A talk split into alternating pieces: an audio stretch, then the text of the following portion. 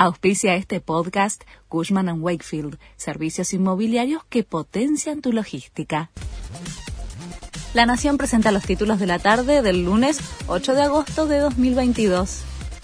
Cuarta jornada de alegatos en la causa vialidad mientras el tribunal analiza el pedido de Cristina Kirchner de recusar al juez Jiménez Uriburu y al fiscal Diego Lucioni, la Fiscalía sumó evidencias para sostener que el kirchnerismo sin control permitió incrementar con mayores costos y plazos obras públicas patagónicas a Lázaro Báez y le otorgó de manera arbitraria otras licitaciones por 220 millones de dólares.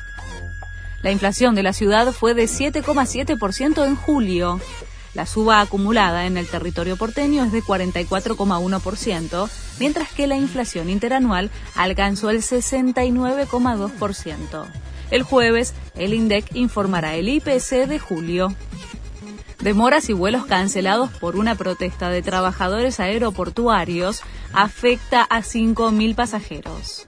Al menos 13 vuelos fueron cancelados en el aeroparque Jorge Newbery y hay 37 demorados.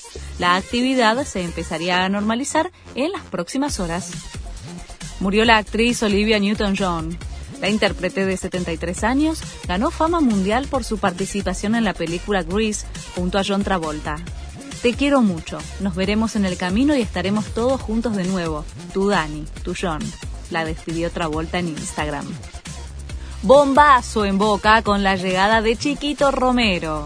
El ex arquero de la selección aceptó el ofrecimiento del Ceneice. Ya se realizó la revisión médica y firmará con el club hasta diciembre de 2024. Es lindo el cariño de la gente, estoy muy contento, dijo Chiquito, de 35 años, que jugó la última temporada en el Venecia italiano. Este fue el resumen de Noticias de la Nación.